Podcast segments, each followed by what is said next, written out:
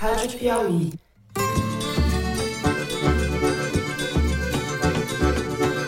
Olá, sejam muito bem-vindos ao Foro de Teresina, o podcast de política da revista Piauí. Prevaricação, restringir, impedir ou dificultar o exercício de direitos políticos, impedir ou embaraçar o exercício do sufrágio.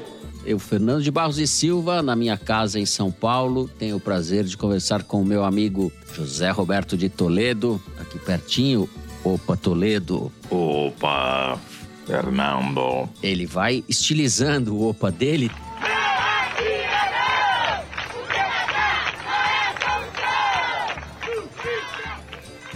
Thaís Bilenque também em São Paulo. Salve, salve, Thaís. Salve, salve! Toledo, Fernando. Opa, Já vi que a Thaís coisa hoje vai ser cantante. boa.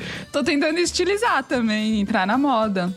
Romeu Zema age como um chefe de facção e não como um governador de um estado tão importante como Minas Gerais.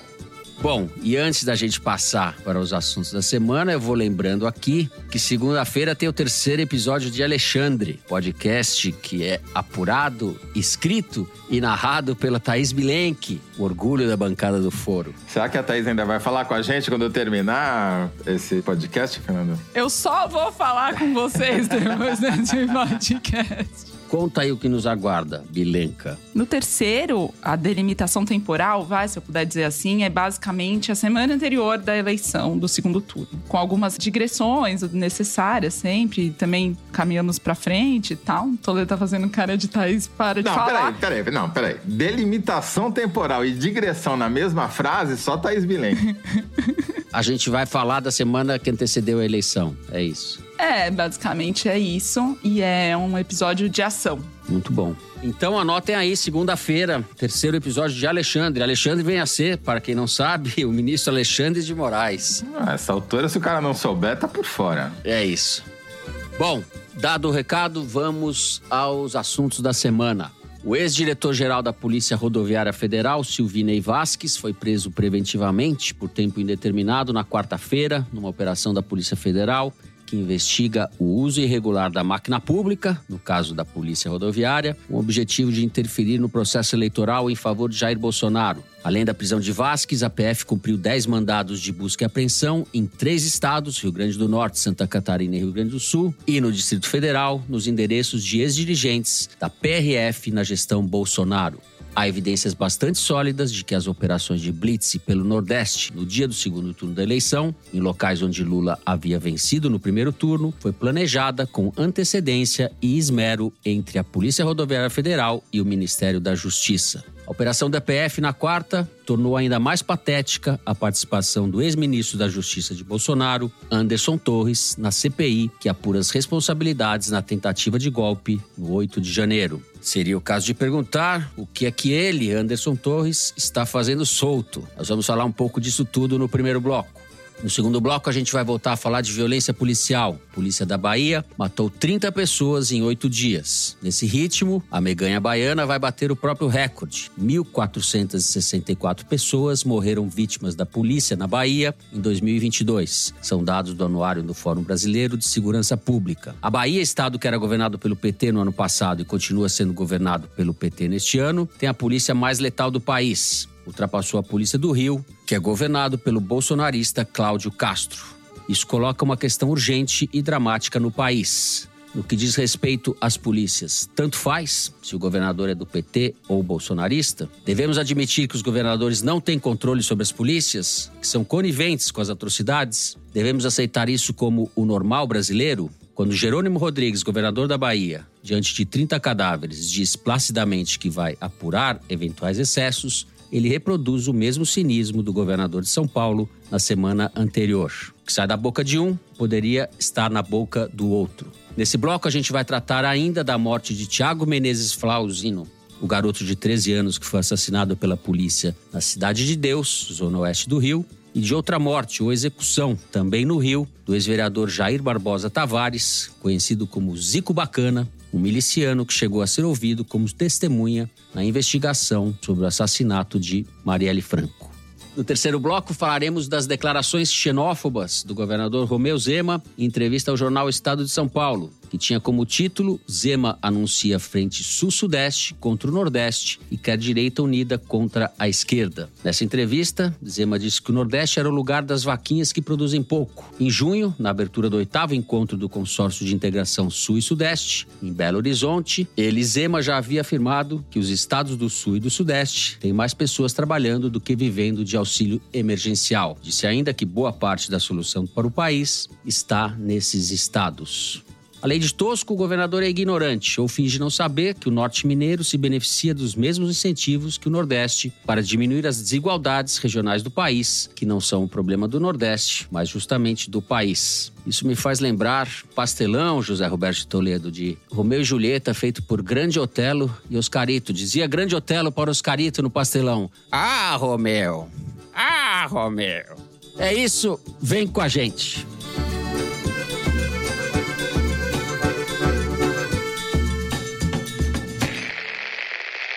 Thaís Bilenque disse eu na abertura que a prisão do Silvinei ofuscou o depoimento patético do, do Anderson Torres na véspera. A gente já ia fazer um bloco sobre o 8 de janeiro, agora a prisão do Silvinei tornou esse assunto mais candente. Ele já esperava ser preso? Ele temia, definitivamente. Ele temia desde o 30 de outubro, porque no segundo turno, o Alexandre de Moraes já tinha dado uma ordem para parar aqueles bloqueios. E quando ele intima o Silvinei para aparecer no TSE durante a votação do segundo turno, no meio do almoço, o Silvinei sabia que ele estava sujeito a isso. E falou para o Alexandre de Moraes que estava com medo de ser preso. E o Alexandre de Moraes falou: bom, você pode vir a ser mesmo, para esses bloqueios. Ele, de fato, parou os bloqueios só depois desse episódio, sendo que já tinha uma decisão oficial do TSE, do Alexandre de Moraes, para ele ter parado. Mas o Silvinei Vasques foi usado, talvez kamikaze seja um termo forte demais mas guardadas as proporções, ele foi usado pelo bolsonarismo para ser o linha de frente, porque segundo Paulo Teixeira, hoje ministro do governo Lula, na época um dos coordenadores jurídicos da campanha do Lula,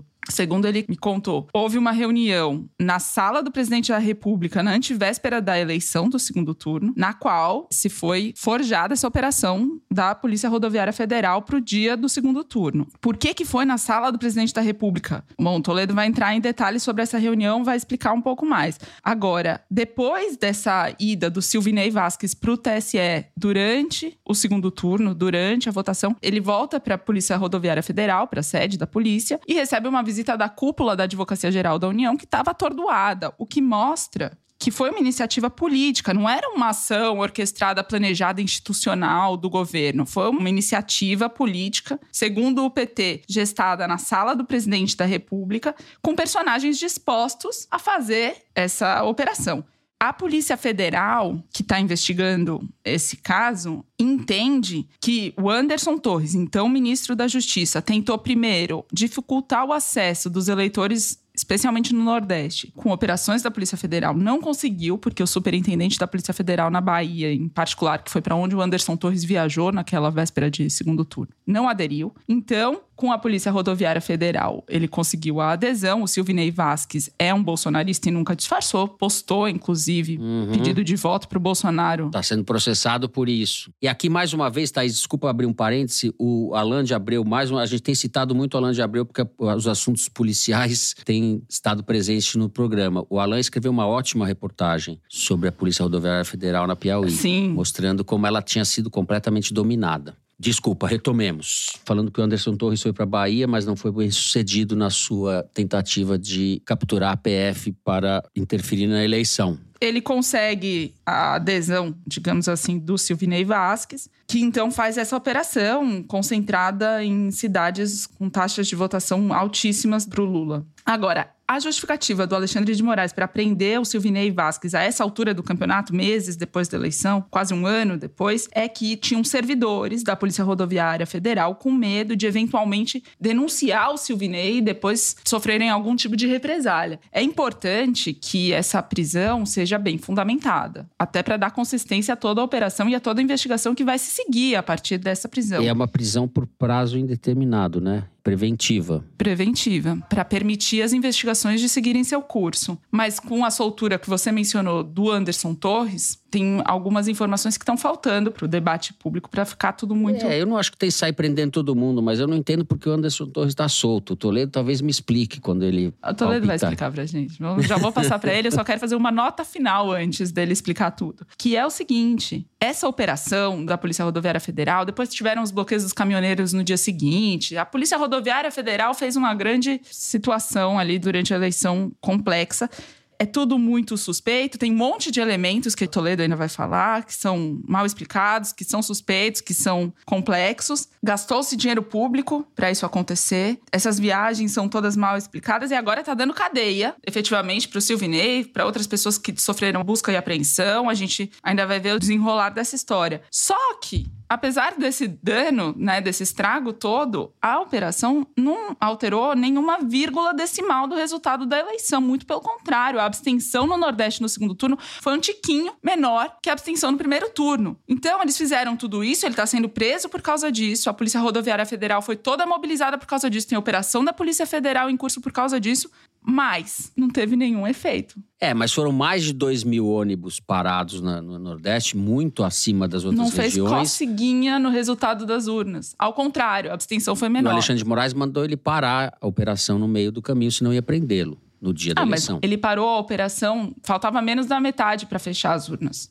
Já era duas da tarde. Quer dizer, ele pôs a liberdade dele a serviço de um propósito que não conseguiu chegar a lugar nenhum. O que diz muito sobre o bolsonarismo também. Certo. Zé, eu não coloquei ainda um elemento importante nessa história toda, que é o, o Polícia Federal chegou a essa prisão, ou pediu essa prisão, depois de descobrir no celular da diretora de inteligência do Ministério da Justiça, a senhora Marília Ferreira de Alencar, uma planilha com essas cidades que essa Thaís se referiu, um mapeamento das cidades onde o Lula tinha sido bem votado. Isso é importante, certo? Isso foi importante, Fernanda, mas eu quero retomar um pouco aqui o fio cronológico dessa história. Como é que é a expressão, Thaís? Ah, não vem que não tem, não. Fala isso, negócio. Vamos fazer a delimitação temporal dessa história. Delimitação temporal, Exato. vamos lá. É o seguinte.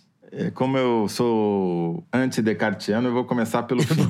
A conclusão é que a sorte do Brasil e o azar do Bolsonaro é que ele montou o pior governo da história da humanidade, né? Com as pessoas mais incompetentes que ele encontrou na praça. Porque a quantidade de provas e rastros que eles deixaram e a falta de efetividade das maquinações que eles fizeram é uma coisa absolutamente notável. Vamos lá. Essa história toda, ela só foi possível de se chegar a essas conclusões que a Thaís já mencionou, graças a uma decisão da Controladoria Geral da União da CGU, que obrigou a polícia a divulgar os dados sobre essas operações. E ao fazer isso, ficou evidente que o Silvinei, o ex-diretor da Polícia Rodoviária Federal, tinha mentido desbragadamente em seu depoimento para a CPI do 8 de janeiro. E ao mentir sobre esse assunto específico, dizendo que eles tinham feito menos operações, menos pontos de fiscalização, tudo menos, ele se autoincriminou. Porque qual é o interesse do diretor de um órgão federal em dizer que ele trabalhou menos do que ele de fato trabalhou. Qual a lógica? Você ir mentir deliberadamente numa sessão pública sobre uma operação que você criou, dizendo que você fez menos do que você fez. É para omitir o fato de que essa operação tinha uma finalidade política. Como é que essa operação foi organizada? No dia 19 de outubro, 11 dias antes do segundo turno, o Silvinei chamou a Brasília, na sede da Polícia Rodoviária Federal, 47 chefes da Polícia Rodoviária Federal para organizar essa operação. E na entrada, foi no auditório, era tão grande, era tanta gente que teve que ser no auditório. Na entrada desse auditório tinha dois policiais da inteligência desculpe o oxímoro, da polícia, recolhendo todos os celulares e os relógios dos policiais para que não houvesse registro da reunião. Era tão secreto que eles mentiram sobre o objetivo da reunião na convocação e não houve ata, que é uma coisa trivial em qualquer reunião pública de órgão público, você deixar registrado o que foi discutido. Pois bem, nessa reunião, o Silvinei falou tanta merda, e essa expressão não é minha, é de outro policial que estava lá presente, que mandou esse relato para um colega seu, e isso vazou na imprensa a cópia do WhatsApp, que os policiais ficaram, alguns policiais menos politizados, menos bolsonaristas, ficaram de cabelo em pé, porque ele falou, ele está montando uma operação de objetivo político. O que, que ele fez? Os dados que a CGU mandou a polícia divulgar mostram o quê? No dia do segundo turno, a Polícia Rodoviária Federal fez 290 pontos de fiscalização na região Nordeste contra 191 na região Sudeste. Como diz o Zema, o Sudeste mora muito mais gente do que no Nordeste, certo? Então o Zema tem razão. Olha como o governo federal né, privilegia a região Nordeste. Botou 290 pontos de fiscalização lá contra 191 no Sudeste. O efetivo de policiais deslocado para o Nordeste foi de 795 policiais rodoviários federais contra 528 no Sudeste. Olha a discriminação. Gastou-se quase um milhão de reais para fazer essa operação no Nordeste, 997 mil reais contra 686 mil reais no Sudeste. E a CPI do 8 de janeiro, o Silvinei omitiu 62 pontos de fiscalização no Nordeste e 217 pontos no Brasil. Quer dizer, ele omitiu 62 pontos no Nordeste para tentar mostrar o impossível, que a coisa não tinha sido dirigida politicamente. Mas o escândalo não termina aí. Quer dizer, não é apenas que eles gastaram muito mais gente, dinheiro e fiscalizaram muito mais ônibus no Nordeste. Os ônibus fiscalizados no Nordeste foram 2.185 ônibus fiscalizados no Sudeste, 571. É quatro vezes mais. Eles fiscalizaram quatro vezes mais ônibus no Nordeste do que no Sudeste. Por quê? Porque no mesmo dia 19 de outubro à noite, depois dessa convenção da Polícia Rodoviária Federal, teve uma reunião no gabinete do Anderson Torres, então ministro da Justiça de Bolsonaro, em que finalmente foi apresentado aquele mapa que você mencionou na pergunta, o mapa feito pela Marília Alencar, que é a diretora de inteligência, outro oxímoro, do Ministério da Justiça, que mostrava todos os municípios do Brasil onde o Lula tinha tido 75% ou mais dos votos no primeiro turno. Qual o objetivo de o ministro da Justiça fazer uma reunião no seu gabinete em que a diretora de inteligência mostra todos os municípios onde o adversário do seu chefe, do Bolsonaro, tinha tido mais de 75% dos votos. Ah, e convoca para reunião quem? O Silvinei Vasques, o diretor de inteligência da Polícia Rodoviária Federal e representantes da Polícia Federal. Ora, é uma conspiração para cometer um crime, feita dentro do gabinete do Ministério da Justiça. E os caras ainda fotografam a tela da reunião. É inacreditável, né? Mostrando isso tudo que eu tô falando. Então, foi uma coisa orquestrada a pedido do ministro da Justiça, Anderson Torres, que tá solto, mas com tornozeleira. E por que, que o digníssimo Silvinei Vasquez está preso? Porque nessa quinta-feira, dia que nós gravamos o Foro de Teresina, a Polícia Federal tá digamos assim, entrevistando, mais precisamente, tomando os depoimentos de 50 policiais, a maioria deles policiais rodoviários federais, que estavam nessa reunião do dia 19, e da Marília Alencar, a autora do mapa da votação do Lula. Então, a justificativa para a prisão do Silvinei é para evitar que ele interferisse, já que ele se aposentou, mas continua com algum prestígio dentro da corporação, ao depoimento desses policiais. Pois bem, qual que é a conclusão dessa história toda? Foi uma operação montada, urdida, com recurso público, planejada. O Anderson Torres, como a Thaís já falou, tentou envolver a Polícia Federal também, sob a alegação de que eles estavam recebendo denúncias no Ministério de que haveria compra de votos no Nordeste. Ele viajou à Bahia no dia 26 de outubro, antevéspera do segundo turno, para tentar convencer o superintendente da Polícia Federal na Bahia a se integrar nessa operação. Não conseguiu, como disse a Thaís. No mesmo dia, Silvinei faz uma visita de praxe ao Palácio do Planalto. Eu queria entender o que, que o diretor da Polícia Rodoviária Federal vai fazer no Palácio do Planalto na antevéspera da eleição.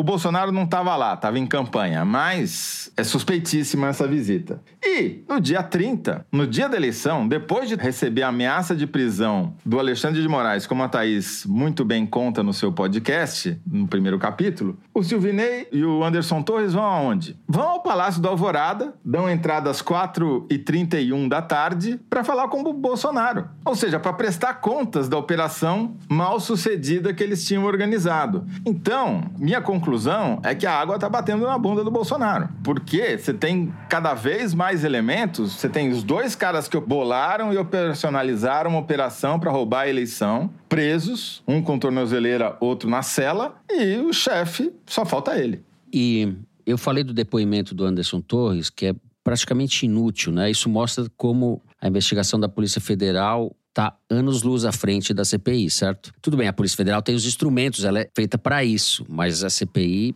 Eu queimei a língua, Fernando, porque, para mim, ao mentir a CPI deliberadamente, com dados falsos, etc., o Silvinei criou uma prova contra si mesmo. Então a CPI vai, no final, vai ajudar para alguma coisa, entendeu? Como documento da farsa.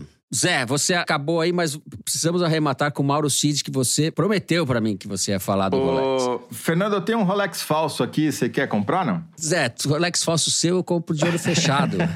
Até o Rolex falso do Toledo é bom, Thaís. Ajudante de ordens da presidência da República fazendo leilão de Rolex é o fim da... Não tem nada depois disso, né? Esculhambação. Quer né? dizer, tem, Pior que isso é o Gabinete de Insegurança Institucional da Presidência da República, já sob o governo Lula, mandar e-mail pro CID, que não era ajudante de ordens desde três meses atrás. Quer dizer, os caras, primeiro, veja bem, chama-se Gabinete de Segurança Institucional. A única função que eles têm é garantir a segurança do presidente da República. Eles não servem para mais nada. Teoricamente, a função é essa. E daí eles fazem a comunicação entre eles sobre onde estará o presidente, em qual minuto, em qual lugar, ou seja, que é a informação fundamental para você promover um atentado, por uma lista de e-mail, que é a coisa mais primitiva e insegura que existe. Não contente com isso, eles mantiveram na lista de e-mails o inimigo, o coronel Cid, ajudante de ordem da presidente da República, que viria a ser preso dois meses depois. É inacreditável. A caquistocracia chegou num nível que você não consegue arrancar mais, né? O Lula tem que acabar com essa porra. Não dá para continuar com essa, esse GSI. É o gabinete de insegurança institucional. Os caras estão promovendo, acabaram de matar o, o candidato a presidente do Equador justamente num ato público, porque os caras sabiam onde o cara estaria qual hora. É assim que funciona. Os caras ajudam a promover a insegurança, não o contrário. E o coronel, bom, o Cid não vou nem falar. Vendedor de Rolex roubado. É, o seu Rolex eu vou posso arrematar. Obrigado, Fernando. Depois dessa intervenção do Toledo sobre a, o funcionamento do Estado brasileiro, sobre o Bolsonaro e os efeitos retardados disso sobre o começo da gestão Lula, eu vou encerrando o primeiro bloco do programa. A gente tem um intervalo. No segundo bloco, a gente vai falar de violência, de violência policial e milícia. Já voltamos.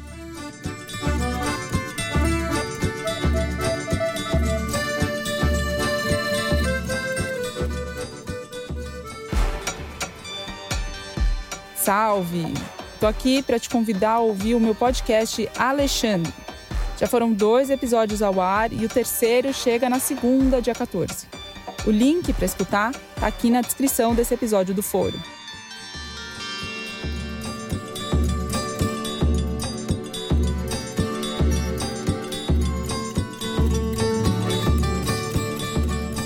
Muito bem. Nessa gincana macabra que disputam os estados sobre quem mata mais, né? Qual polícia mata mais, a Bahia está na frente. A gente está voltando a esse assunto, já tratamos na semana passada do caso do Guarujá, em São Paulo, no caso da Baixada, Baixada Santista. Como eu citei, Zé, a gente registrou 30 mortes pela polícia baiana em oito dias. E tivemos também no Rio de Janeiro duas mortes muito diferentes entre si, uma feita pela polícia e a outra provavelmente feita queima de arquivo da milícia, são muito sintomáticas do que nos tornamos ou do que somos. Vai começar pela Bahia ou pelo Rio? Eu vou começar pelas três, para fazer uma constatação e tentar fazer um argumento de que tem diferenças entre elas. A constatação é de que as polícias militares no Brasil se tornaram órgãos mais do que autônomos, se tornaram órgãos independentes, independentes do governador, porque elas agem impunemente e muitas vezes de moto próprio, independentemente de quem seja o governador. Não necessariamente obedecem às ordens do governador. E isso é um processo que é muito perigoso, porque no Rio de Janeiro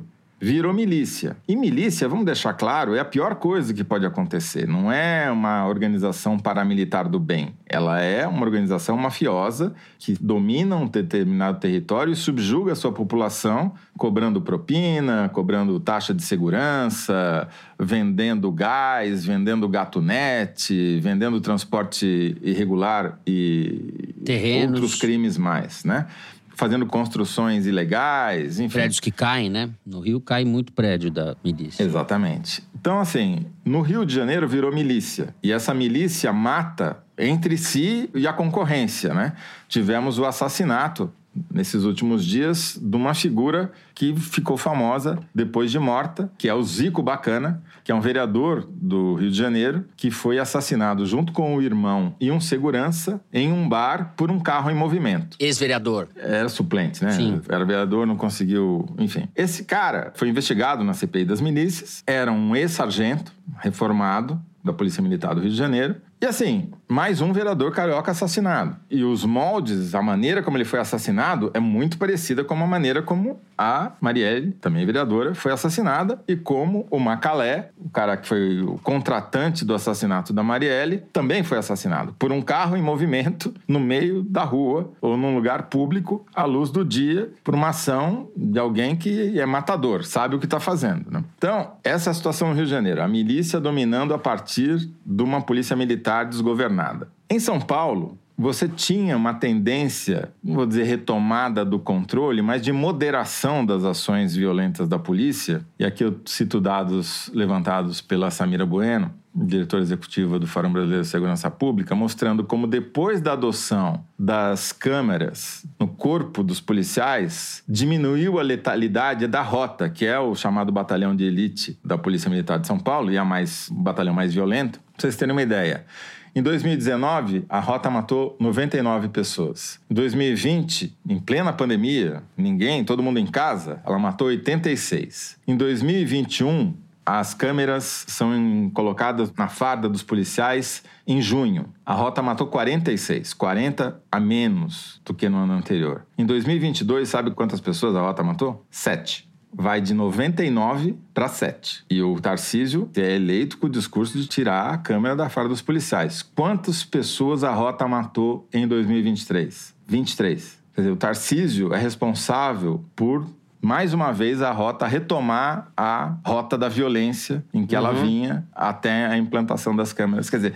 o Tarcísio, ele é o cara, a biruta de aeroporto, que só adota o que tem de pior no bolsonarismo, né? É, acaba com um livro didático que vai ser tudo digital, daí quando todo mundo mostra que isso é uma barbaridade, ele fala, não, nós vamos imprimir as apostilas. E agora, com essa questão policial, pior ainda, porque perdeu totalmente o controle que as mortes explodiram novamente, está aí a chacina na Baixada.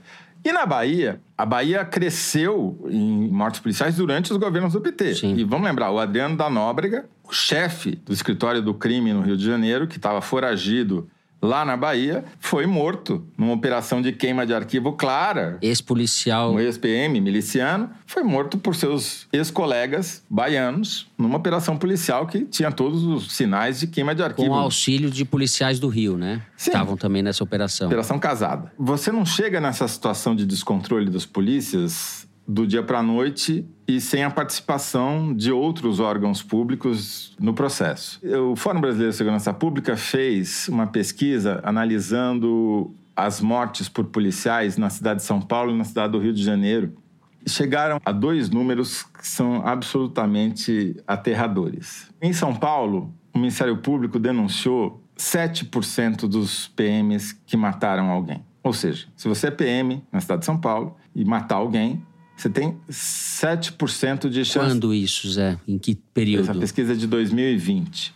Você tem 7% de chance de ser denunciado, não é de ser condenado, de ser denunciado à justiça. E no Rio de Janeiro é 10%, é um pouquinho maior a chance. Mas 10%. Quer dizer, se você matou alguém no Rio de Janeiro, você é um policial militar, você tem 90% de chance de sequer ser denunciado. Mas o número mais assustador não é esse. Sabem quanto tempo demora para o Ministério Público oferecer denúncia nesses pouquíssimos casos contra PMs acusados de matar gente, em São Paulo demora mais de um ano. E no Rio de Janeiro demora mais de seis anos. E não para por aí, não, porque nos casos em que o Ministério Público decide não oferecer denúncia, ou seja, que ele arquiva o processo, demora quase dois anos para ele tomar essa decisão, em São Paulo. E no Rio, demora quase nove anos. É mais fácil deixar para escrever de uma vez. Né? Ou seja, não é à toa que a gente tem essa situação de descalabro uhum. nas polícias militares matando, porque os caras são impunes, eles sabem que não vai ter consequência. Você mata, tudo bem, não vai acontecer nada com você. E na Bahia, esse é o dado melhor de todos, ou pior, né? Sabe quanto é na Bahia? Nem o Fórum Brasileiro de Segurança Pública sabe, porque ele não conseguiu obter os dados para fazer a pesquisa. É pior ainda, você nem sabe como é que é, entendeu? Não tem transparência. Então, assim, não tem jeito. Isso não vai mudar. Porque um governador ruim, biruta de aeroporto, atrapalha, involui em relação àquilo que você estava conseguindo evoluir, graças, por exemplo, à implantação nas câmeras na farda dos oficiais e, e soldados. Mas tá todo um sistema montado para garantir a impunidade desses policiais que matam. E enquanto isso não mudar, enquanto todos não fizerem o seu papel, inclusive o Ministério Público, isso vai continuar do jeito que está, se não for piorar. E quem paga o pato? Pretos, pardos e pobres que moram na periferia dessas grandes cidades.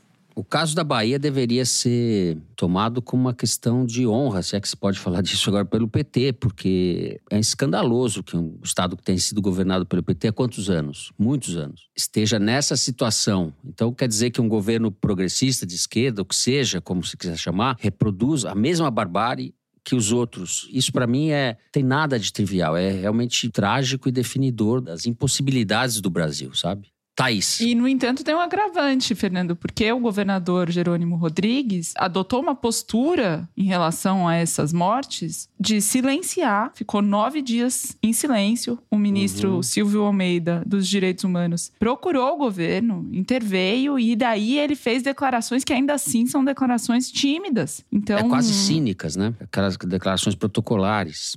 Vamos apurar. Eu, eu, quero fazer uma. Não é uma retificação, mas fazer uma ressalva aqui que eu acho que é importante: é o seguinte. Na pesquisa, em São Paulo, pesquisadores identificaram que só tem três promotores que denunciavam PMs. Quer dizer, não é todo o Ministério Público, mas tem três corajosos. Outra pesquisa mostrou, chegou a dados que pegaram dados dos estados, feita pelo SESEC, chegaram a taxas parecidas. É muito consistente isso, não só pela fonte da pesquisa, como ao longo do tempo.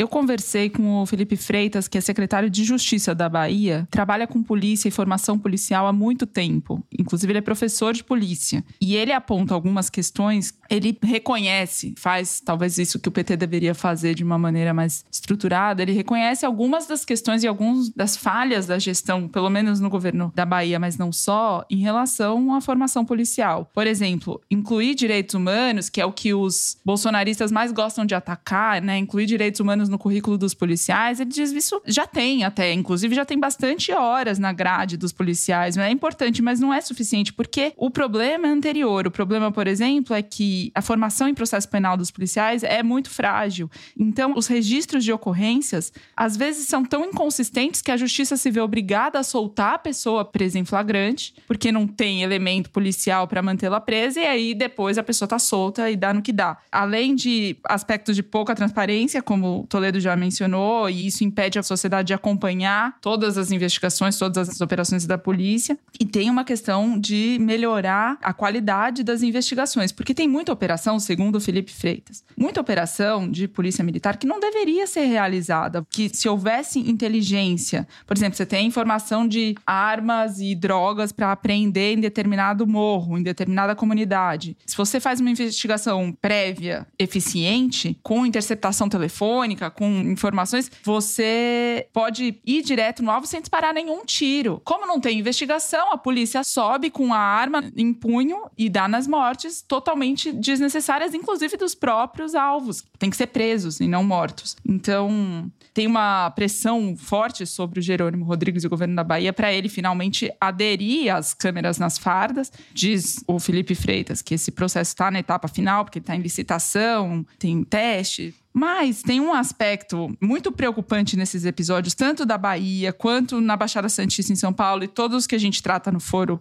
frequentemente, que é essa coincidência temporal. Eu conversei sobre isso com a Carolina Ricardo, diretora do Sou da Paz, e um agravante do que acontece em São Paulo na opinião dela, é que a polícia de São Paulo, ela serve como uma referência para as outras polícias militares do Brasil. E ela é acompanhada, inclusive, por organizações internacionais, exatamente pelo efeito pedagógico, talvez, o efeito de balizar a conduta das outras polícias. Então, a Carolina Ricardo considera grave o que está acontecendo agora, exatamente pelo que o Toledo estava descrevendo. São Paulo reduziu consistentemente a letalidade policial ao longo dos anos com o programa das câmeras, mas não só, porque só as câmeras nas fardas não bastam. A Polícia de São Paulo, até o governo Tarcísio, no governo Dória e no governo Rodrigo Garcia em particular, tinha aumentado o uso de arma de choque, que é bem menos letal, criou comissão para discutir caso, deu respostas mais céleres para alguns casos de abuso. E aí vem o governo Tarcísio, que põe o Derrite, que é o secretário de Segurança Pública, esse ex-policial da rota, muito radicalizado no seu discurso, põe ele como secretário de Segurança Pública, mas não é só isso. O Derrite põe o comandante da Polícia Militar e o delegado-geral da Polícia Civil muito afinados entre si.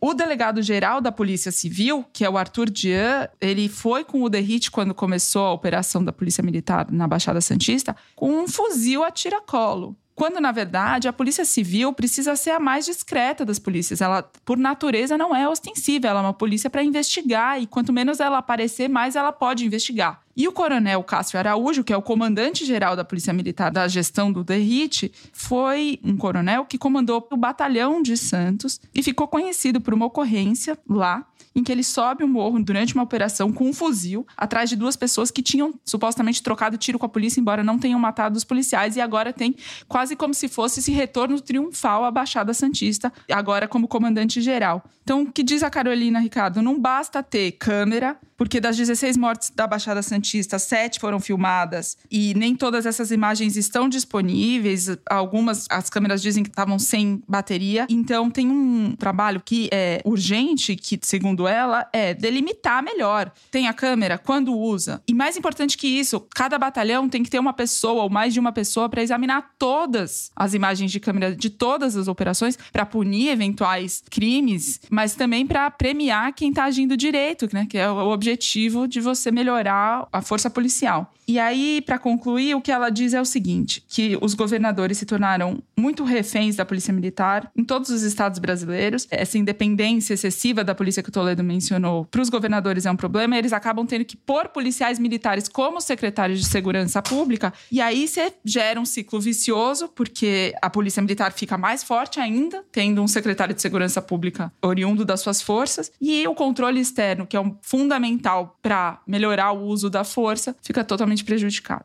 Perfeito. Só um dado curioso, trágico, trágico. Segundo o levantamento do Google Trends aqui, Zico Bacana foi a segunda personalidade com maior crescimento em buscas no Brasil em comparação à semana anterior. E o quarto nome mais procurado foi Tiago Flauzino, menino de 13 anos assassinado pela polícia dentro da Cidade de Deus, no Rio de Janeiro. Bom, a gente vai encerrar o segundo bloco do programa por aqui. Temos intervalo, então, agora. No terceiro bloco, nós vamos falar de Romeu Zema. Já voltamos.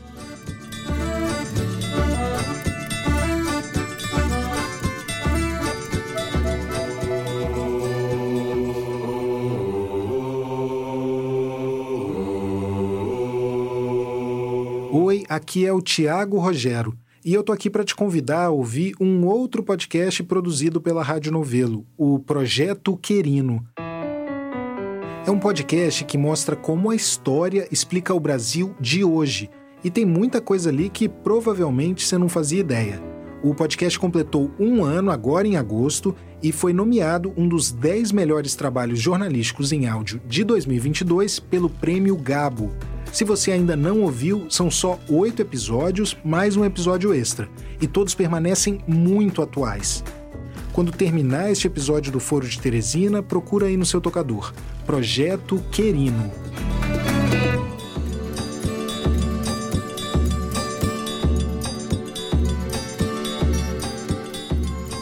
Muito bem, vamos ao terceiro bloco. José Roberto de Toledo, eu vou começar com você. Tanta coisa acontece no Brasil que as declarações do Zema já estão relativo passado, mas houve ampla repercussão nas redes. E antes de entrar no mérito aí, talvez você possa começar pelos efeitos da declaração dele, os efeitos políticos. Vamos recapitular o que, que aconteceu, né? Romeu Zema está em campanha para presidente da República, pegando carona no vácuo deixado pelo Bolsonaro, que não poderá ser candidato em 2026. E ele estava perdendo terreno para o Tarcísio de Freitas graças à matança de bandidos ou não bandidos de pessoas pela polícia do Tarcísio na Baixada Santista, que fez o Tarcísio ganhar proeminência no noticiário e receber apupos e aplausos da base bolsonarista por essas mortes. Para não ficar por baixo, o Zema veio a São Paulo. Eu achei curioso que ele pediu, durante a conversa com as jornalistas que o entrevistaram, ele não pediu um pão de queijo, ele pediu um croissant com queijo.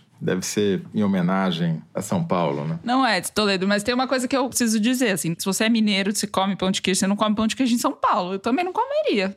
É muito pior, né? Não, mas pode ser por experiência, assim, só para confirmar que os paulistas não evoluíram culinariamente. Eu acho que não é nada disso. Eu acho que é porque ele é do Partido Novo. Por isso, croissant. É, eu acho que é mais por aí. Mas enfim. E daí, nessa entrevista que foi dada ao jornal Estado de São Paulo, disse que ele estava muito feliz com uma organização que ele ajudou a fundar, chamada COSUL, qualquer coisa do gênero. Assim. COSUD? É, o nome é horrível, né? Sem contar as aliterações possíveis. Que era a união dos governadores do Sul e do Sudeste contra o Brasil. Basicamente é disso que se trata, né? Vamos separar nós do resto. Resto, nas palavras dele, né? Chamou o Nordeste de vaquinha improdutiva, o que produz pouco. Uhum. Pois bem, ganhou uma enorme repercussão. Ele conseguiu o que queria. Segundo o levantamento da Arquimedes, teve 340 mil publicações citando o Zema desde o dia 5 de julho até o dia 9 com a polarização esperada, né? 56% dos perfis bolsonaristas, obviamente, falando bem dele, o resto falando mal, mas conseguiu polarizar, conseguiu chamar a atenção da base bolsonarista, que era o que ele queria. E nos grupos de WhatsApp monitorados pela Palver foi a mesma coisa, foi um pico de popularidade do Zema, mais até do que durante a eleição porque foi nacional, não foi restrito a Minas Gerais, né? Então ele conseguiu o objetivo dele, eu diria que não me surpreenderia se ele continuar falando essas batatadas, porque na visão estreita desse povo, o que interessa é polemizar e chamar atenção, não importa que com isso você esteja se inviabilizando politicamente, porque eles são míopes a esse ponto, né? A reação no resto do Brasil, ou seja, em todos os outros lugares, inclusive em Minas Gerais, foi de execração do Zema. Né? Pouquíssimos políticos vieram em defesa do Zema. E os que vieram, como Eduardo Leite, governador do Rio Grande do Sul, logo voltou atrás, porque viu que não era bem por aí que deveria ir. Só sobraram os tarados bolsonaristas, aqueles mais radicais possíveis. O problema entre outros problemas dessa declaração do Zema, é que Minas Gerais, junto ao Rio Grande do Sul, curiosamente os dois governadores que se solidarizaram um com o outro em favor da guerra de secessão contra o Brasil, são os dois estados com as piores finanças no Brasil, que têm as piores notas dadas pelo Tesouro Nacional sobre a situação fiscal desses estados. O Zema vai dizer que herdou assim, e é verdade, mas ele não fez quase nada para melhorar. E entrevistando o Fernando Pimentel, o ex-governador de Minas Gerais, que antecedeu o Zema, que era do PT, ele me contou uma história inacreditável. Durante dois anos, o Pimentel, governador, ficou tentando no Supremo uma liminar, uma decisão para autorizar Minas a não pagar a sua dívida com a União, sob o argumento de que a própria União reconhecia que Minas Gerais estava insolvente, ou seja, tinha mais despesas do que receitas e que, portanto, seria justo que, se ela reconhece que está insolvente, não vou cobrar. Esse era o argumento jurídico. Sabe quando essa liminar foi concedida em favor de Minas Gerais, autorizando Minas a não pagar? Em dezembro, depois que o Zema tinha ganho a eleição e o Pimentel tinha perdido, não tinha sido reeleito. Resultado: nos últimos quatro anos, nos primeiros mandatos do Zema, o Zema contou com 24 bilhões de reais a mais graças à liminar do PT. E foi isso que permitiu que ele melhorasse um pouquinho as contas de Minas Gerais e pudesse não atrasar ou parcelar o, o salário do funcionalismo, como o Pimentel fez no governo dele. Uhum. Essa é a administração do Partido Novo exemplar de Minas Gerais. Sobrevive financeiramente graças a liminar que o PT ganhou autorizando a dar calote na União. Então ele é um estado que dá calote na União, que tem nota D, é reprovado, Você pega o mapa de votação, tem uma falha geológica em Minas Gerais que divide na diagonal o estado. Metade votou no Lula, metade votou no Bolsonaro. Dentro das cidades é a mesma coisa. E o cara quer reproduzir esse racha no seu estado para o país. Resumindo, essa é a plataforma política do Zema é rachar o Brasil ainda mais. E esse cara quer ser presidente da República. Quer dizer, não tem nada mais perigoso do que isso. Né? Você fomentar um discurso xenófobo e não é que ele está falando isso em prol de Minas Gerais. Na reforma tributária que ele critica, 88% dos municípios mineiros vão ter aumento de arrecadação. É acima da média do Brasil. Na média do Brasil, 85% dos municípios vão ter aumento de arrecadação por causa da reforma tributária. Ou seja, Minas é beneficiada se você pensa globalmente com a reforma tributária. E o cara fala contra, porque faz parte do discurso bolsonarista. Quer dizer, ele não está interessado em Minas Gerais, ele não está interessado no bem de mais ninguém além de si próprio. E por isso virou novo ídolozinho da semana dos bolsonaristas radicais e das viúvas da Lava Jato. Esse é mais um capítulo da verdadeira vocação do Partido Novo, né? Ao qual o Zema pertence. Partido Novo que nasceu vendendo a ideia de que seria uma renovação do pensamento liberal, que seja, e é uma linha auxiliar do bolsonarismo. Ele nasceu fazendo isso e ele continua fazendo isso. E morreu fazendo isso, porque ele acabou. É. Não, acabou, né? Porque né, elegeu três deputados e vai acabar. Não tem como sobreviver. Thaís Bilenque. É o seguinte, eu conversei uma pessoa do Zema, um interlocutor dele, e considera esse episódio um estrago, um grande estrago que gerou muita exposição política negativa, inclusive deu munição para adversários que disputam esse lugar né, de herdeiro do bolsonarismo. Deu munição para essas pessoas crescerem em cima do caso, explorarem esse caso para tentar crescer em cima do Zema e para os planos dele na avaliação desse interlocutor é um episódio péssimo porque a estratégia, se é que dá para chamar de estratégia do Zema, vinha sendo dizer que queria apoiar um nome, não ser ele mesmo, e toda vez que ele perguntado qual nome seria, ele citava o Eduardo Leite, governador do Rio Grande do Sul, ou o Ratinho Júnior, governador do Paraná. E ao declarar essa guerra de secessão, fica mais indigesta, né? Uma chapa como essa, com o Zema na vice ou na cabeça de chapa, não importa. Então, eles consideraram isso um grande desastre, estão num esforço de mudar de assunto. Porém, o Zema tem se revelado um senhor gafes. Além das vaquinhas improdutivas, ele vem acumulando outras. Ele, em julho, logo depois da condenação do Bolsonaro no TSE, declarado inelegível, o Zema posta uma frase do Mussolini, falando que fomos os primeiros a afirmar que quanto mais complexa se torna a civilização, mais se deve restringir a liberdade do indivíduo e tal. Depois falou, não, era um alerta, teve que se justificar. Em fevereiro, ele tinha dado uma outra gafe, ele estava dando uma entrevista para um programa, e aí o apresentador apresentador presenteou ele com um livro da Adélia Prado. E aí ele falou: Ah, muito obrigado, muito bonito, vou fazer bom uso, com certeza. E o apresentador falando como o Zema gostava de literatura, e ele falou: Ela trabalha aqui? A Adélia Prado. Na rádio de Divinópolis. Ela é de Divinópolis, mora em Divinópolis, ele. ele bom, enfim. Enfim. O sujeito é um ogro, né? Um tosco. Não, é um tosco que come croissant, não é assim também. Ele tenta fazer uma imagem pública de simplicidade, que pega fruta no pé, serve café para os assessores na casa dele, que ele mesmo passa. Enfim, ele tem uma construção árdua pela frente de imagem para se viabilizar. Agora, não é só ele, né? A oposição bolsonarista entrou num momento de muita desorganização. O Bolsonaro e o entorno dele nem se fale, com todas as operações e o cerco fechando, como a gente já falou no primeiro bloco. O Tarcísio precisou também dar um passo atrás depois das mortes na Baixada Santista. E no Congresso, a principal vitrine da oposição, que já era combalida, deve ser encerrada, que é a CPI do MST, depois de dois movimentos que aconteceram essa semana. O primeiro foi que o Lira, Arthur Lira, presidente da Câmara cancelou a ida do Rui Costa, ministro da Casa Civil, horas antes dele, em tese, ter que ir prestar um depoimento na CPI numa canetada, que é uma coisa bastante incomum. O presidente da Câmara dar essa canetada e, ao mesmo tempo, aliados do próprio Arthur Lira e em conjunto com articuladores do governo mudaram a composição da CPI do MST, tiraram bolsonaristas mais radicalizados lá. E aí, o Ricardo Salles, que é o relator da CPI do MST, praticamente declarou o fim, dizendo que não ia mais prorrogar por 60 dias a CPI do MST. Então, isso tudo vai deixando essa desorganização na oposição e o resultado prático disso é que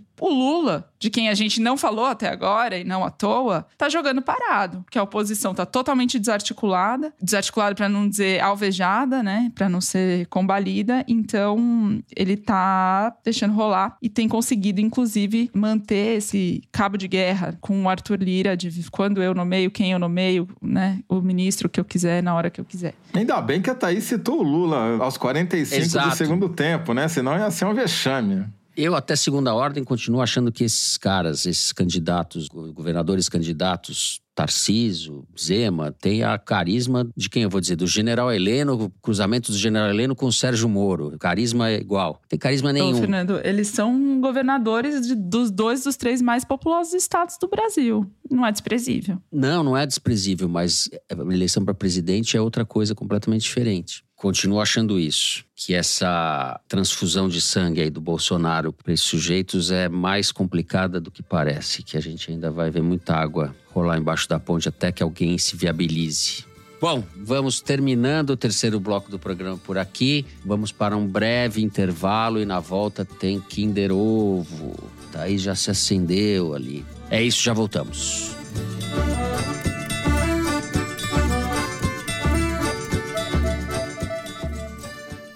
Pensando em fazer uma pós-graduação no exterior?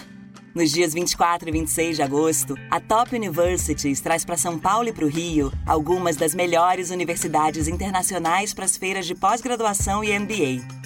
Fale diretamente com diretores de admissão, participe de painéis e palestras com especialistas em educação no exterior e aplique para bolsas de estudo exclusivas para participantes. A entrada é gratuita, mas as vagas são limitadas. Entre no link da descrição desse episódio do Foro de Teresina e se inscreva.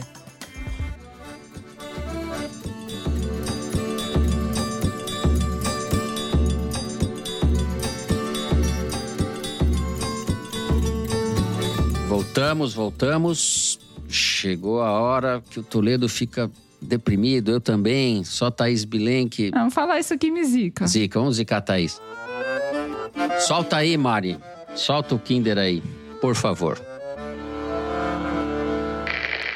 Ele aqui acabou de elogiar a ação golpista de 64. Tem uma pessoa é a tá Sâmia, Bonfim. na mesa dessa CPI que defende um regime que fechou o Congresso Nacional. Eu fiquei esperando, Thaís. Você não falou? Portanto, elogia, senhor Ricardo Salles. Não poderia haver um debate democrático como esse no parlamento. Eu ia falar, mas ele me interrompeu. eu sabia quem era, mas eu não eu falei. Eu também sabia. Sâmia inconfundível, Sâmia Bonfim. Bom, eu acho que eu ganhei, né? Eles, eles acertaram antes, mas não falaram. A vencedora então, moral é... é... a Thaís, mas tudo bem, você ganhou. Sâmia Bonfim. Tenho maior simpatia pela fã Sâmia Bonfim. Deputada Sâmia Bonfim, do PSOL, durante a CPI do MST. É isso daí depois desse momento de desprendimento da Thaís do Toledo que deixaram eu ganhar, vamos para o momento cabeção. Cabeção com dicas de leituras, filmes, podcasts, o que seja. Quem quer começar? Eu estou magnânimo hoje. Bom, eu vou indicar o livro As Pequenas Chances, da Natália Timmerman. Um poderoso retrato do luto pela morte do pai dela, a relação com a irmã, a relação com os filhos. O livro começa com ela encontrando o médico de cuidados paliativos depois da morte do pai, e aí ela traça toda a experiência de saber da finitude, né, da morte do pai. Gente, bom, é o seguinte, eu li em duas madrugadas aos prantos, é um livro lindo. A Natália é muito sensível, ela é muito verdadeira na escrita dela. E ela tá lançando esse livro, As Pequenas Chances, que eu acho uma baita leitura editado pela Todavia. E eu queria fazer uma indicação para o Momento Cabecinha do livro Vou a Pé, da Luísa Amoroso, talentosa ilustradora e também autora do livro, escrito com a Bianca Antunes. É um livro voltado para as crianças, especialmente da primeira infância, 0 a 6 anos, mas vale inclusive para nós adultos. É a história da menina Sossô, de 3 anos, do caminho da casa dela até a escola, percorrido a pé. E o livro é do ponto de vista da criança, que é uma ideia genial, mostrando esse percurso na cabeça e no ritmo da criança, que é um. Tava pensando muito sobre isso. Eu levei o meu filho para escola esses dias a pé e o ritmo, o tempo da criança descobrindo as sensações, descobrindo as coisas que encontra, o valor de um graveto, o valor de um degrau. A gente realmente tem que parar o tempo às vezes para dar conta de viver essa experiência. E esse livro tem essa beleza E ele vai ser lançado oficialmente, aspas, agora sábado, dia 12, em São Paulo, na Biblioteca Monteiro Lobato. E é um belo livro e as ilustrações da Luísa são lindas, o trabalho dela é muito legal. Muito bem. José Roberto de Toledo, seu momento cabecinha, qual é? Eu vou fazer uma espécie de autoplágio, porque o livro que eu vou recomendar esse mês, né, tem o mesmo tema do livro que eu recomendei a semana passada, desculpa, mês passado. Esse chama-se Dopamina, a molécula do desejo. O mês passado eu já tinha falado também, era outro livro sobre dopamina. Eu tô viciado em dopamina na leitura. É um livro do Daniel Lieberman e do Michael Long, da editora Sextante que tem um approach bem diferente do outro. Ele trata mais dos, dos aspectos científicos, citando a literatura científica mais recente sobre essa molécula que determina a nossa vontade humana de fazer as coisas. E é muito interessante, inclusive para quem gosta de política, tem um capítulo inteiro sobre como a dopamina determina as opções políticas das pessoas. Para séries de TV, vou recomendar uma série, mas um documentário, de novo um documentário sobre esportes, dessa vez um documentário da Netflix sobre o Mark Cavendish, que é um dos maiores ciclistas que já houve. É muito interessante porque a história do Cavendish é a história de volta por cima mais impressionante, talvez, da história do ciclismo. Vale a pena assistir. Para quem está em São Paulo, recomendo nessa quinta-feira, dia que a gente grava o foro, vai ter a abertura de uma exposição de uma nova galeria que abriu na Vila Madalena, chamada Página Galeria, que é uma galeria curiosa porque ela expõe ilustrações de livros e a exposição de inauguração chama-se Padê. São de artistas negros que ilustraram livros da editora Caixote. Muito bem. Eu vou indicar um livro que eu comecei a ler anteontem, e resolvi indicar, que mesmo sem ter lido a maior parte dele ainda, porque estou gostando muito. É do David Runciman, intelectual, cientista político, professor da Universidade de Cambridge, escreveu Como a Democracia Chega ao Fim. E acaba de ser lançado dele um livro que chama Confrontando o Leviatã, uma história do pensamento político moderno. E são 12 palestras que ele fez. Ele conta a história do pensamento, ou fala no pensamento político moderno, partindo do Thomas Hobbes. Leviatã é o livro principal do Hobbes. Como são palestras dá para ler de forma independente, eu fui na do Max, a gente vai no que a gente gosta, né, primeiro. Eu fui no Max Weber e é sensacional o capítulo sobre o Max Weber. Ele se dedica, ele trata especificamente da palestra que o Max Weber deu em, em 1919, logo depois que a Alemanha perde a guerra. O Max Weber dá uma palestra em Munique, que vem a ser a política como vocação o texto clássico dele, né? Ele tem a ciência como vocação e a política como vocação. E ele inscreve essa palestra no contexto histórico de colapso da Alemanha, às vésperas da criação da República de Weimar, depois da derrota na guerra, com uma crise social profunda. Ele inscreve, a, dá uma vida para a coisa do Max Weber, porque a gente recebe esse texto já como um clássico, uma coisa acabada, e não percebe as circunstâncias históricas, o que só melhora o texto, né? Então é realmente muito bacana. E tem esse aspecto de aula, né? Que eu gosto muito. Eu tô, acho que com a pandemia eu voltei a ficar. Fiquei mais saudoso ainda das grandes aulas. Eu tenho essa coisa do, do, poder catártico, quase teatral das grandes aulas, no melhor sentido, né? Que uma grande aula é insubstituível. E essa palestra dele me parece isso um pouco. Eu vou indicar também é, um podcast que chama Livros no Centro, uma iniciativa da livraria Mega Fauna. No primeiro episódio, boa parte dele é sobre o jogador de futebol Gustavo Scarpa, que é um leitor, um improvável leitor de Dostoiévski. É muito legal. O podcast tem uma singela homenagem ao nosso Kinder Ovo. No final do programa, eles fazem um quadro inspirado no Kinder Ovo do Foro, que é mencionado. E fica a dica. Encerramos assim o momento cabeção. Vamos para o Correio Elegante. Muito bem, Correio Elegante. Vamos saber o que vocês escrevem. Eu vou começar com uma carta do Harrison, H-A-R-R-Y-S-O-N. Harrison Massi Capelo. Ele escreve o seguinte: Essa semana é aniversário de um grande amigo e ouvinte do foro, Henrique Luiz Wagner. Além do melhor podcast de política brasileira, nós somos fãs do universo da DC Comics, produtora que lançou o filme Batman vs Superman, que constrói a rivalidade artificial entre os heróis. E talvez no sentido mais nietzschiano da palavra, super-herói. Eu e Henrique fazemos o mesmo em relação ao foro. Ele se identifica mais com o Toledo, na praticidade e dinamismo em apontar soluções urgentes para os problemas que afligem uma sociedade em frangalhos e acredita ser o jeito certo de se articular politicamente, um estilo semelhante ao Batman. Isso é o Batman, Toledo. Eu, por outro lado, vejo em Fernando, em seu idealismo inabalável, espírito permanentemente inquieto e tiradas mirabolantes, algo de super-homem. Tem gasguei aqui, viu? Super-Homem, a canção. Só se for Super-Homem, é a canção. Nessa Liga da Justiça, concordamos, porém, que Thaís Bilenque é a Mulher Maravilha, visto que a independência inconcursa. Pim, momento cabeçaço aqui. As apurações surpreendentes são um paralelo claro ao laço de verdade possuído pela heroína. Brincadeiras à parte, eu agradeceria a Citoledo, o homem morcego da política nacional, felicitasse Henrique por ocasião de seu aniversário. Também queria dizer que conhecê-lo foi uma das melhores coisas que aconteceu. Toledo, o homem morcego. Parabéns, felicidades. Thaís Bilenca, Mulher Maravilha. Vamos lá. A Sandra, daqui de São Paulo, escreveu assim. Apaixonada pela música de Arrigo Barnabé desde a adolescência, resolvi levar a amiga do meu filho, de 17 anos, num show de comemoração dos 40 anos do álbum.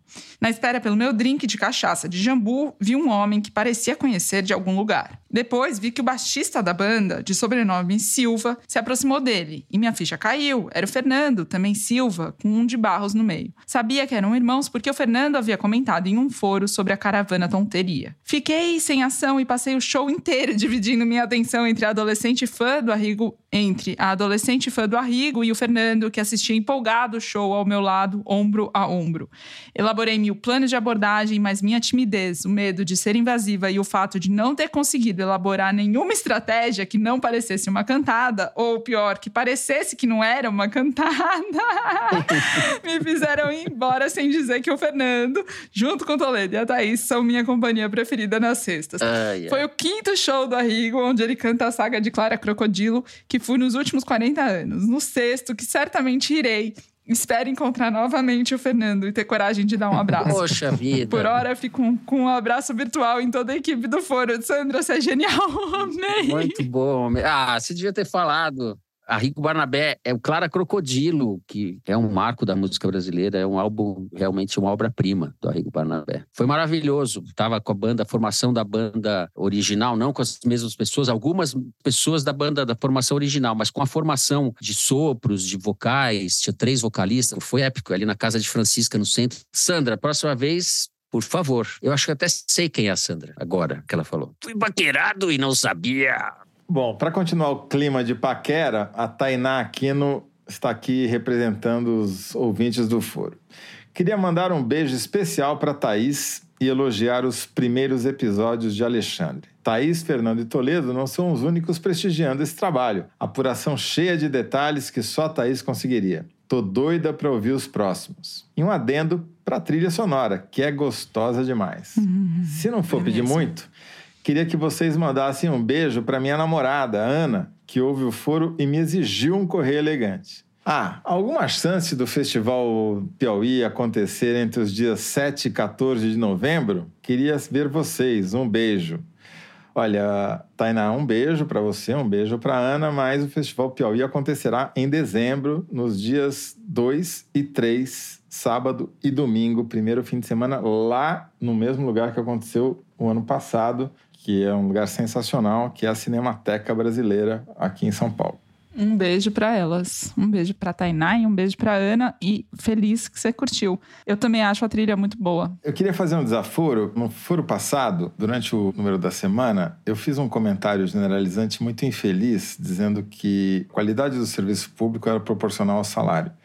Se isso fosse verdade, é uma, obviamente uma enorme bobagem, porque a qualidade do serviço público da maioria dos professores e médicos, para ficar apenas em duas categorias, é muito melhor do que o que eles recebem. Deveriam receber muito mais. Então, foi uma generalização infeliz. Eu faço aqui as minhas escusas. Muito bem, com as escusas do Toledo, a gente vai terminando o programa de hoje. Se você gostou, não deixe de dar five stars, fazer seu comentário no Spotify. Pode também seguir a gente no Apple Podcast, na Amazon Music, favoritar na Deezer, se inscrever no Google Podcast, no Castbox ou no YouTube. O Foro de Teresina é uma produção da Rádio Novelo para a revista Piauí, com a coordenação geral da Evelyn Argenta. A direção é da Mari Faria, a produção da Maria Júlia Vieira. O apoio de produção é da Bárbara Rubira, a edição do Tiago Picado e da Bia Guimarães. Finalização e a mixagem são do Luiz Rodrigues e do João Jabassi, do Pipoca Sound. Jabassi, que é também o intérprete da nossa melodia tema, composta por Vânia Salles e Beto Boreno. A nossa coordenação digital é feita pela Bia Ribeiro, a checagem do programa é do João Felipe Carvalho e a ilustração no site do Fernando Carvalho. O foro foi gravado nas nossas casas, eu me despeço dos meus amigos, José Roberto de Toledo. Tchau, Toledo. Tchau, Fernando. Tchau, Thaís. Até a semana que vem. Tchau, Thaís Bilenque. Tchau, gente. Até semana que vem. É isso, boa semana a todos. Boa semana a todos. É isso, gente. Boa semana a todos. Até semana que vem.